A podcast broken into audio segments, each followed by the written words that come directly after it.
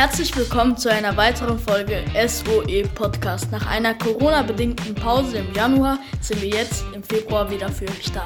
Heute am Mikrofon Valentin und Louis.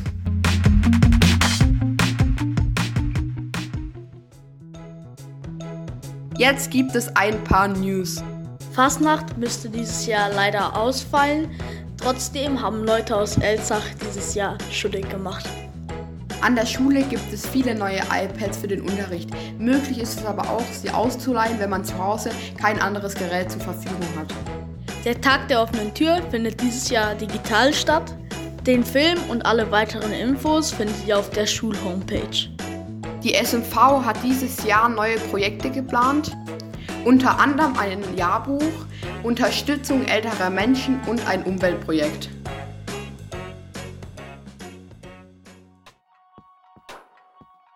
Unser heutiges Thema ist LSBTIQ und wir erklären euch heute, was die Abkürzung bedeutet. Die Abkürzung steht für lesbisch, schwul, bisexuell, transsexuell, transgender, intersexuell und queer. Uns ist wichtig, sich mit dem Thema be zu beschäftigen, nach dem Motto Leben und Leben lassen. Jetzt interviewen wir Robert Zandermann. Hallo, kannst du dich vielleicht mal kurz vorstellen?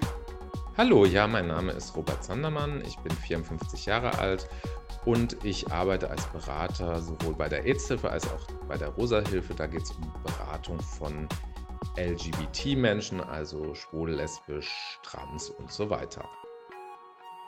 Wie bist du dazu gekommen, bei der AIDS-Hilfe und bei der Rosa-Hilfe zu arbeiten? Ich bin von Beruf eigentlich äh, mal Lehrer gewesen früher, Pädagoge und bin dann nach dem Referendariat in der AIDS-Hilfe gelandet, um dort eben Beratung, aber eben auch Veranstaltungen zu machen. Und da ich selber schwul bin, äh, hat sich dann auch relativ bald der Kontakt zur Rosa-Hilfe ergeben wo ich also auch in die Beratung eingestiegen bin, auch Gruppen geleitet habe und so weiter. Das heißt also, es hat mit mir persönlich was zu tun, dass ich da gelandet bin und aber auch mit meiner beruflichen Ausbildung und ja auch einfach, weil die Arbeit insgesamt sehr, sehr vielfältig ist und mir seit vielen Jahren auch sehr viel Spaß macht. Wie ist es, andere bei ihrem Coming-out zu unterstützen? Mein eigenes Coming-out war nicht ganz so leicht, das ist ja schon viele Jahre her. Aber ähm, ja, sowas vergisst man letztendlich nie und deswegen äh, ist es mir schon sehr wichtig, andere zu unterstützen, anderen zu helfen, dass die es auch ein bisschen leichter haben, als ich selber das hatte.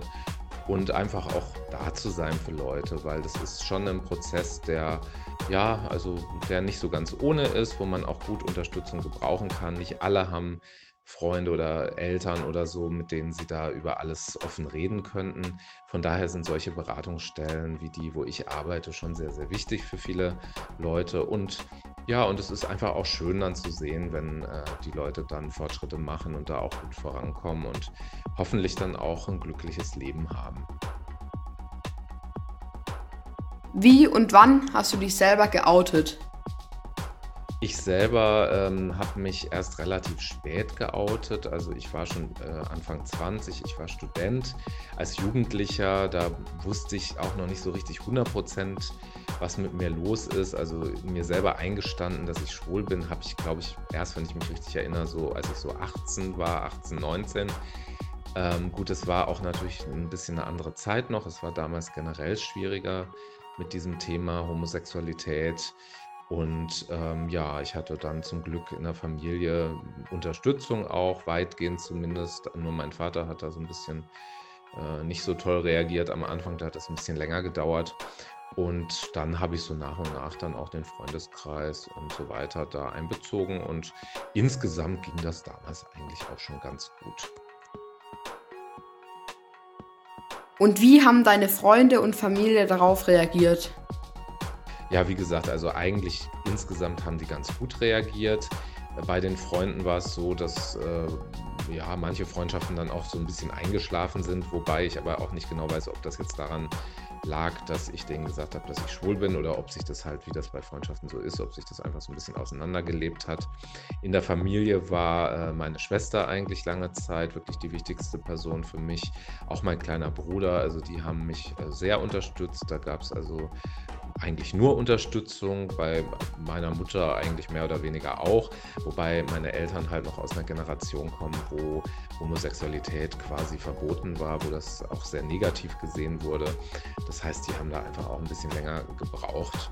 Und äh, aus der restlichen Familie gab es eigentlich auch überwiegend positive Reaktionen. Vielen Dank für das Interview. Sehr, sehr gern geschehen. Äh, viel Erfolg euch auch weiterhin und ja, hat mir Spaß gemacht, euch hier ein paar Antworten auf die Fragen zu geben.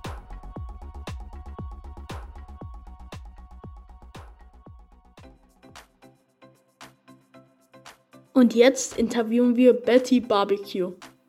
Hallöchen, Hallöchen, mein Name ist Betty Barbecue, ich bin die Schwarzwald Drag Queen und vielen Dank für die Einladung. Was ist eigentlich eine Drag Queen? Auf Wikipedia steht das so schön geschrieben. Eine Drag Queen ist ein Mann, der auf künstlerische oder humoristische Art und Weise eine Frau darstellt. Knapp auf den Punkt gebracht. Wann und wie hast du dich entschieden, dass du eine Drag Queen sein willst? Ich habe mit der Travestie, also mit der Kunst des Drags, äh, tatsächlich an der Fasnet angefangen vor vielen Jahren und bin dann jede Fasnet in eine andere Frauenrolle geschlüpft und hatte unglaublich viel Spaß dran. Das ist auch auf der Bühne und so weiter so gut angekommen, dass ich dann immer mal gefragt wurde, willst du das nicht mal auf dem Geburtstag machen und und und und so wurde es immer mehr und ich wurde mir nichts, dir nichts berühmt und es wurde mein Beruf. Und so habe ich diese Phase tatsächlich schon zehn Jahre Betty Barbecue gefeiert. Wie hat dein Umfeld auf dein Coming-out reagiert? Na, man muss da tatsächlich ja unterscheiden von dem Moment, in dem ich gesagt habe, ich möchte meinen Lebensunterhalt als Travestiekünstler, also Drag Queen, ähm, bestreiten und natürlich meinem privaten Coming-out vor vielen Jahren als schwuler Mann. Ich habe Gott sei Dank ein, ein sehr, sehr gutes Umfeld immer schon gehabt die mich da sehr bestärkt und unterstützt haben. Ich habe da nicht viel Negatives erlebt, obwohl ich selbst auch sehr, sehr lange gebraucht habe, um mir, zu mir zu stehen. Ähm, das Drag, das Coming Out als Drag Queen, das hat de facto eigentlich so gar nicht stattgefunden. Ich habe halt einfach gemacht, auf was ich Lust habe. Und ähm, die Kunstfigur Betty Barbecue, auch wenn sie von mir dargestellt wird, hat ja auch gar nicht so viel mit mir privat zu tun. Bist du im Alltag als Mann oder Frau unterwegs? Selbstverständlich bin ich in meinem Alltag ganz normal als Kerl unterwegs. In Jogginghosen und, und T-Shirts. Ich bin ein schwuler Mann, der auf Männer steht und vor allem der auf Männer steht. Die auf Männer stehen. Und ähm, da hat die ganze Paillette, der ganze Shishi und der Bollenhut in meinem Privatleben wenig äh, verloren. Ich möchte ja keine Frau sein und ich bin ja sehr, sehr gerne auch ein Mann. Und so spielt die Rolle Betty Barbecue in meinem Privatleben tatsächlich nur eine ganz kleine Rolle. Wie lange brauchst du, um dich zu schminken? Ich sag immer so gemütliche zwei Stunden, dann kann auch mal noch die Mama anrufen oder man kann sich mal verpinseln und ähm, dann kann ich mich tatsächlich gemütlich fertig machen vor meinen Stadtführungen oder meinen Auftritten. Ähm, Gehe ich also so zwei Stunden, bevor es losgeht, in die Maske. Vielen Dank, Betty Barbecue, für das Interview. Na, dann bedanke ich mich herzlich, dass ich bei euch sein durfte. Und ähm, wenn euch mehr interessiert, was ich so treibe, findet ihr mich auf Facebook und Instagram natürlich unter Betty Barbecue. Ich freue mich über jeden Like und äh, bis dann, eure Betty Barbecue.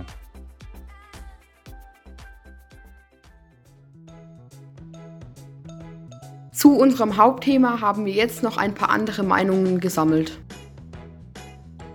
Also ich finde es gut, dass das Thema in der heutigen Zeit offener angesprochen und toleriert wird und meiner Meinung nach einfach lebe und leben lassen finde es immer schön, wenn sich zwei Menschen zusammenfinden, die sich gerne haben. Ganz egal, welche Identität sie sich zugehörig fühlen. Ich akzeptiere es, aber unterstütze es nicht. Leben und leben lassen und jedem das Seine. Ich finde, dass jeder lieben und leben soll, wie er will und finde es auch nicht gut, wenn Leute deshalb irgendwie ausgeschlossen oder diskriminiert werden. Das war's. Wir hoffen, es hat euch gefallen. Haut rein, bis zum nächsten Mal zu einer weiteren Folge SOE Podcast.